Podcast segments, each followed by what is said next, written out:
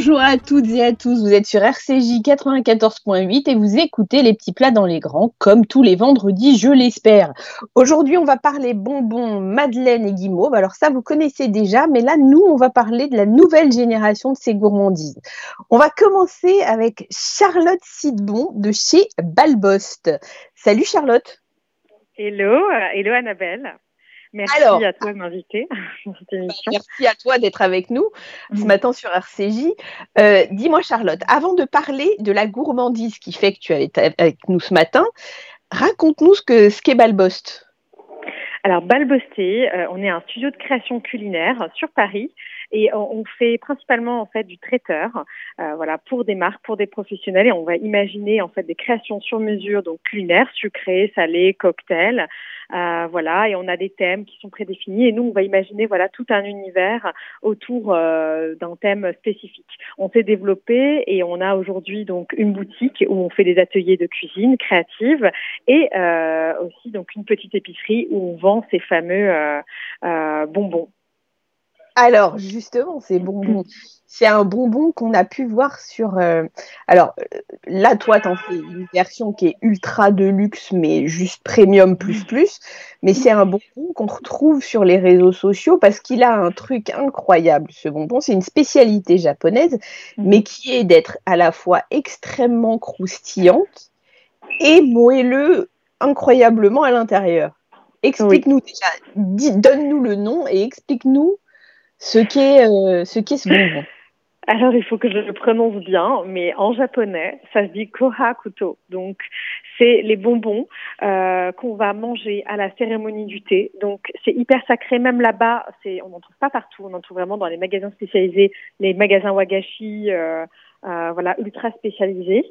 Euh, et donc ces bonbons, ils sont servis avant donc de servir le thé matcha pour que pour égaliser le palais et pour euh, et pour on va dire euh, donner le maximum d'arômes ou redonner le maximum d'arômes au thé.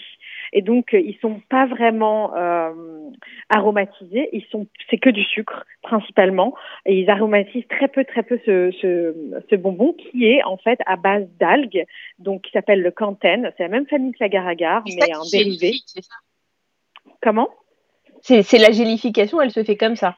Alors la gélification, elle se fait euh, surtout par le, le, sucre et cette, effectivement le canten. Et le canten va vraiment aussi cristalliser cette petite pièce et le sucre bien sûr aussi parce qu'il est quand même composé aussi beaucoup de, de sucre, d'algues, de purée de fruits et d'huile essentielle.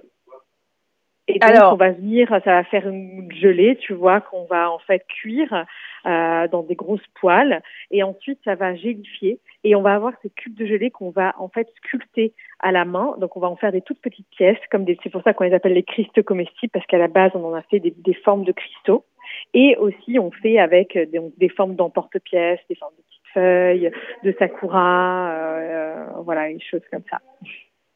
Mais c'est alors c'est drôle parce que quand euh, quand on en a parlé il y a très longtemps pour la première mm. fois toutes les deux, en fait moi je présente ça comme des bonbons, mais tu m'as toujours dit non, ce ne sont pas des bonbons, ce sont des pâtisseries japonaises. Mm.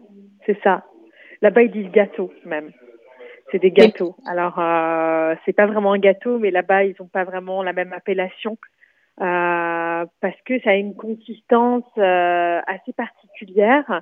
Euh, c'est pas un bonbon, euh, c'est c'est vraiment comme une pâte de fruits, on va dire. Oui, c'est ça.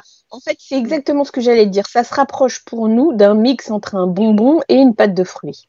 Voilà, une pâte de fruits cristallisée. Exactement. Mais c'est exactement et donc, Du coup, ouais, exactement. Et cette pâte de fruits, euh, euh, elle est quand même moins euh, on va dire ça, c'est quand même assez subtil dans les goûts, parce que plus on va mettre d'acidité, euh, et moins ça va cristalliser. Donc c'est hyper complexe à mettre en place et à définir euh, la recette. On ne on va pas avoir le même goût poussé à l'extrême comme une pâte de fruits où c'est ultra concentré. On va vraiment euh, être sur quelque chose de beaucoup plus délicat, beaucoup plus subtil. Et en fait, quand on va déguster ce petit cristal en bouche, euh, on va avoir plusieurs, tu vois, les, les, arômes vont venir par tiroir. Donc, par exemple, on a le goût de chai où tu vas d'abord sentir la cardamome, ensuite tu vas humer et le, le, goût va passer par le nez aussi. Donc, c'est olfactif aussi, c'est gustatif, olfactif. On a vraiment tous les sens qui rentrent euh, en ébullition quand on mange ce petit, euh, ce petit cette petite friandise. Mais alors c'est dingue parce que c'est exactement ce que tu disais tout à l'heure. Vous êtes un studio de création culinaire parce que ça c'est vraiment euh, dans la minutie absolue. Oui, oui, oui, bien, bien sûr, c'est euh, c'est euh, c'est pour ça qu'aussi ça justifie le prix. Déjà, la matière première du Canten qui est sous forme de poudre, euh, elle est quand même assez euh, relativement chère parce qu'on se source au Japon. C'est un pâtissier japonais qui connaît très bien, donc ma collègue, euh, ma partenaire Sayaka, qui va nous envoyer cette poudre. Ensuite, il y a surtout la main d'œuvre. et d'ailleurs, dans tout ce qu'on fait, il y a beaucoup de main d'œuvre. Donc le temps ah coûte limite nous coûte aussi cher, voire plus que, que la matière première parce qu'on va mettre énormément de temps à sculpter ces, gelées euh, pour euh, du coup arriver à une forme parfaite. Et ensuite, le temps de séchage, c'est-à-dire que c'est une forme de lait où ça va après cristalliser en une semaine. Et en plus, s'il fait un peu humide dehors, euh, ça va prendre plus de temps à sécher. S'il fait plus sec, bon, ça mettra là, tu vois, en ce moment, ça met peut-être un peu plus, c'est plus facile à sécher. ça met peut-être deux jours de moins, mais voilà, il faut aussi prendre en compte ce type de, de paramètres. Et si tu le fais sécher trop longtemps, ça veut dire que ça devient trop dur? Euh, non, ça devient pas trop dur, ça va sécher plus vite. Mais euh, si on le fait sécher trop longtemps, donc après voilà, la cristallisation est terminée et après on peut le consommer. Nous, la date, la, la date limite de consommation est sur un mois et demi. Après, tu peux bien sûr, c'est que du sucre et des purées de fruits, donc euh, ça va, ça se garde quand même assez longtemps. Tu peux le garder quatre mois même et ça va se transformer petit à petit en sucre et donc ça va devenir de moins en moins mou à l'intérieur. Mmh.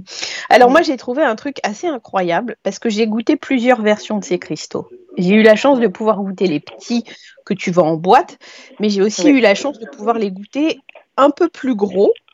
Tu en as fait parfois des, des, des, des, imitations de fruits comme la mûre, mais tu m'avais donné un cristal qui était plus gros et honnêtement, gustativement, ça n'a absolument aucun rapport. Oui, aucun rapport, parce que la, la couche de sucre qui a autour, qui se cristallise, est forcément euh, moins concentrée, elle est moins épaisse que sur un petit morceau. Mm. Donc, ça va changer totalement aussi le goût, euh, euh, le goût de la matière et le goût du cristal. Mm. Et alors, vous avez ça au magasin, mais vous avez quoi d'autre comme création sucrée?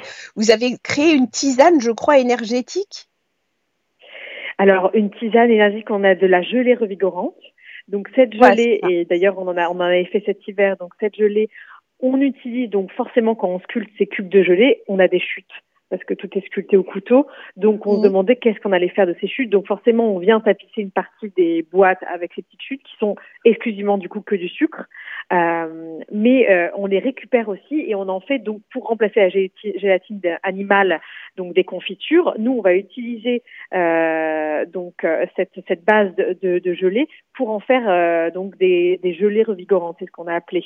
Et donc dans ces gelées, on a mis donc ces, bases de cristaux au chai et au citron yuzu et on est donc apporter donc une, compotée d'orange, de, de, d'écorce d'orange aussi, de gingembre et d'épices taille en plus. Et ça fait comme une sorte de gelée régorante. Tu mets une cuillère à soupe dans un mug d'eau chaude et, euh, c'est pour ça qu'on appelle gelée revigorante, c'est que cet hiver on l'a utilisé, ça marchait formidablement bien, euh, voilà pour euh, contrer euh, les coups de froid, euh, une toux enrouée, voilà et autres, et ça marche super bien. Alors, en ce moment, on est plutôt en été. Vous avez quoi mm. comme petite douceur sucrée en magasin? Alors en été, donc on a donc les cristaux d'été qui sont qui viennent de sortir. Donc on a euh, comme, comme saveur trois saveurs. Alors parfum, on est sur du framboise romarin, on est sur de l'abricot verveine et on est sur du pomme ganmaïcha. Et donc cette boîte s'appelle Today is a Good Day. On est parti sur un moment de consommation parce que là-bas forcément c'est une friandise, mais on voulait vraiment montrer que ce petit bonbon peut se manger à tout moment de la journée. Le matin en se réveillant au petit déjeuner, on peut, on peut accompagner son thé d'un cristal. On peut très bien aussi avec un café prendre le framboise romarin et l'abricot verveine bien sûr le soir parce qu'on fait des infusions de verveine qu'on vient mélanger à ces purées d'abricots. Euh, et donc, on peut très bien le prendre en remplaçant son carré de chocolat ou même dans ton champagne, t'en mets quelques-uns, ça fait buller ton champagne, ça se réhydrate et tu le manges à la fin, tu peux faire un pairing avec du champagne. Et tu peux même faire un pairing avec du fromage. incroyable. Euh, c'est ce que j'allais te dire. J'ai vu un truc incroyable. Ah vous avez fait euh, une, une, dégustation fromage et cristaux pour très très bon l'émission sur Paris Première. Exactement. On a fait un pairing avec donc Virginie, euh, avec qui je m'entends très bien. Euh, je travaille avec elle sur des événements ou même euh, donc sur des ateliers. Je me fournis donc en fromage chez elle. Elle affine elle-même son fromage elle-même à Montmartre. et donc on a fait ensemble un pairing donc avec les cristaux et le fromage parce que ça peut remplacer, tu vois, la pâte de coin euh, traditionnelle et ça apporte vraiment une nouvelle texture. On a cette texture cristallisée à la fois fondante qui vient se mélanger avec les fromages. Par exemple, donc les cristaux d'été on, peuvent se mélanger. Le framboise romarin, tu peux mélanger avec un bleu de Bonneval, c'est super bon, donc un fromage bleu un peu crémeux. Mmh. Euh, le genmaisha, tu peux le mélanger avec un brochio, donc ce fromage corse que tu vois. Donc elle, elle fait un brochio affiné qui est sec, pas euh, pas frais, et ça c'est super bon aussi. Euh, et le framboise romarin qu'on a mélangé avec un étivase. Je ne sais pas si tu vois, euh, si tu connais ce fromage. C'est un fromage laitier fermier qui est un fromage suisse par excellence. Et donc voilà. Et donc ces pairings sont marche hyper bien. Donc là, on va bientôt sortir des plateaux, des tout petits plateaux que tu pourras aller euh, donc carrément euh, te fournir chez elle. Elle en a fait donc euh, ça va sortir bientôt où tu auras donc ton petit pochon de cristaux et tes fromages. Génial. Écoute Charlotte, avant de se dire au revoir, redonne-nous l'adresse de la boutique. Eh bien alors retrouvez-nous à l'adresse donc Belle Beauté à l'atelier donc c'est au 26 rue de l'Échiquier dans le 10e métro Bonne Nouvelle. Et tu es aussi sur Instagram et sur Instagram, balbesté underscore Paris. Canon. Eh ben, merci beaucoup, Charlotte, d'avoir été avec nous ce matin sur RCJ. À très vite. Merci beaucoup, Annabelle. Au revoir. Au revoir. Maintenant, on va parler guimauve. Et je peux vous dire que ce ne sont pas n'importe quel guimauve, ce sont les guimauves de Maison Carousel. On va en parler avec Stéphanie de Frénois. Stéphanie, bonjour. Oui, bonjour Annabelle. Ça va? Vous, vous m'entendez, Stéphanie? Oui, oui, oui, très bien. Ok. Alors, Stéphanie, comment on se dit un jour, tiens, je vais révolutionner la guimauve? Parce que la guimauve, euh, enfin, on est quand même sur un truc euh, que tout le monde a vu 500 fois dans sa vie. Exactement. Alors en fait, euh, j'avais envie de réveiller cette belle endormie, cette gourmandise un peu délaissée et qui pour moi avait énormément de potentiel parce que c'est un produit effectivement qui a été oublié peut-être parce qu'il a été industrialisé, mais en fait aujourd'hui, on peut avoir une très bonne guimauve avec une, texture aérienne, avec un goût très prononcé et des parfums assez étonnants. Et donc j'avais, j'ai eu envie de réveiller cette, cette belle endormie. Rappelez-nous ce que c'est la guimauve. C'est fait à base de quoi? Alors la guimauve, c'est fait à base de sucre. C'est un sirop qu'on monte, qu'on foisonne avec euh, un gélifiant qui nous permet de, Ça veut dire monter. C'est-à-dire qu'on mélange avec un gélifiant pour euh, pour faire gonfler, on va dire, ce sucre avec une euh, texture euh, très aérienne. Qu'ensuite on coule, on laisse reposer 24 heures maturer, et ensuite on peut découper cette guimauve, la mettre dans du sucre et de la maïzena pour, euh, pour donner un petit côté croquant tout autour, et ensuite elle est prête à être dégustée. Eh, mais alors, ça va pas coller quand on va essayer de la couper? Alors, Quand on la fait maturer, c'est pour justement qu'elle reste un peu dure? Alors, quand on l'a fait maturer, c'est justement pour que ça prenne, en fait. C'est pour que le mélange prenne avec le gélifiant. Il faut à peu près 24 heures à température ambiante pour que la chimie fasse euh, son effet. Et ensuite, on, quand on coupe, ça colle un petit peu. C'est pour ça qu'on le mélange dans le sucre et la maïzena pour euh, que les guimauves ne collent pas entre elles. Comment vous choisissez les saveurs? Parce que vous avez des saveurs alcoolisées. Alors, j'espère que vous ferez cachère un jour parce que nous, on boit cachère chez nous. Mais honnêtement, euh, on peut vous commander, par exemple, vous avez des saveurs particulières dont on va parler, mais si jamais nos auditeurs veulent euh, des, guimauves particulières pour un événement, est-ce que vous, pouvez le faire avec de l'alcool cachère? Alors oui, tout à fait, évidemment, tout, à fait faisable. On fait des recettes sur mesure, on peut faire avec de l'alcool cachère, évidemment, et on peut adapter la recette euh, en fonction du client et de, de ses besoins spécifiques. Tout à fait. Tout à fait possible. Alors parlons du coup de vos saveurs. Comment vous les choisissez? Parce qu'il y a des trucs vraiment hyper atypiques. Alors en fait, je, suis un peu le rythme des saisons déjà euh, pour les fruits et les légumes. Et ensuite, j'ai passé euh, quelques années euh, à la maison du whisky. Donc j'ai découvert des spiritueux de, qualité, du rhum, du whisky, des cognacs que j'intègre de temps en temps à mes recettes pour faire une guimauve au rhum ou une guimauve, par exemple, ça peut être morito, et donc ce qui donne des saveurs assez uniques. Et puis sinon, bah, je, en ce moment, on va avoir par exemple ananas coco, alors que l'hiver, on aura plutôt clémentine. Donc on essaie quand même de s'adapter, de suivre les saisons euh, dans nos produits. D'accord. Alors, vous, vous disiez des fruits et légumes, ça veut dire que vous avez fait des guimauves aux légumes Alors, je fais des essais. Ah, peut-être parler trop vite. je fais quelques essais en ce moment sur des nouveaux, euh, nouvelles recettes euh, pour accompagner justement. Euh, ça peut être pour accompagner au restaurant certains plats ou des choses comme ça. J'ai goûté une guimauve au parmesan par exemple, qui était assez réussie et donc ça me donne, ça m'a donné envie d'exploiter. Alors pas des guimauves salées puisque ça restera un produit sucré étant donné que c'est du sucre, mais basilic, ça peut être donc ça c'est une épice qui peut être intéressante. safran, ça peut être intéressant. Donc il y a pas mal de choses à faire en fait. Mais ça veut dire que ça, ces guimauves-là, qui sont un peu plus atypiques que les autres, elles se dégusteraient comment Par exemple, celle euh, au basilic, vous pouvez l'associer à de la tomate alors tout à fait, à, de la tomate, tout à fait, et ça peut être aussi euh, dégusté avec des cocktails. Euh, ça se marie assez bien avec les cocktails. donc on peut avoir une guimauve basilic avec un cocktail par exemple au citron, au citron vert, ça, ça se marie assez bien, citron vert et basilic. Ça peut être avec une tomate, tout à fait. Ça peut être à différents, voilà, différents moments, un peu en, apéritif ou en dessert. Mais après, ça reste un produit sucré. Ça reste un D'accord. Mais ça veut dire, alors, ok, j'ai compris pour le basilic. Bon, il y en a un que je comprends un petit peu moins bien, qui est le parmesan. Le parmesan, vous en faites. Alors, bah, aujourd'hui, euh, ce sera pour euh, potentiellement des partenariats avec euh, des restaurants ou des, des, des, bars qui peuvent être intéressés. Vous savez, aujourd'hui, ils font tellement de cocktails poussés je travaille notamment avec un bar à cocktail qui fait des, des, macérations pendant trois semaines, qui vont chercher des goûts tourbés, fumés et autres, et qui peuvent être intéressés pour mélanger un cocktail avec une guimauve, par exemple, au, au parmesan. D'accord, mais ça serait un cocktail plutôt fumé, plutôt comment? Alors, c'est encore en discussion, mais oui, ça peut être fumé ou acidulé qui pourrait, qui pourrait aussi marcher. C'est dingue. Enfin, c'est un truc auquel j'aurais jamais pensé. Euh, Oui, alors moi non plus avant. et en fait, à force de faire des essais, de la R&D et des recherches, euh, ça nous donne, ça me donne des nouvelles idées. Et chaque jour, ça me donne une nouvelle idée. Quand je goûte un plat au restaurant, quand je goûte un cocktail, quand je goûte euh, même un macaron ou quand je goûte euh, n'importe quelle pâtisserie, ça me donne des idées d'association et de, de, possibilités. Alors après, j'ai fait quelques, j'ai travaillé quelques années chez Pierre Hermé, donc ça m'a peut-être aussi initié à des associations de saveurs assez uniques et euh, je pense que mmh. ça m'a mis là, ça m'a permis de débuter comme ça. Et du coup, à l'automne, vous imaginez quel euh, Là, vous nous avez dit ananas coco. Euh, l'automne, ça sera plus quel type de saveur? Alors, ce sera plus, ça va être poire, ça va être clémentine, ça va être sûrement des fruits secs, noisettes, noix. Ça, ça marche bien. vanille avec noisette ou vanille avec noix, ça, ça marche assez bien. Euh, après, on va refaire, on va faire un cocktail pour l'hiver. Euh, on est en train de travailler sur euh, des recettes de cocktails plus hivernales, plus, plus hivernales que le morito ou le pina colada qu'on a cet été. Et vous avez aussi, j'ai vu un petit kit pour faire comme à l'américaine quand on va faire du camping et qu'on brûle nos guimauves. Alors racontez-nous parce que ça, j'ai trouvé ça canon. Exactement. En fait, j'avais envie de recréer ce moment convivial de faire griller ces guimauves au feu de bois.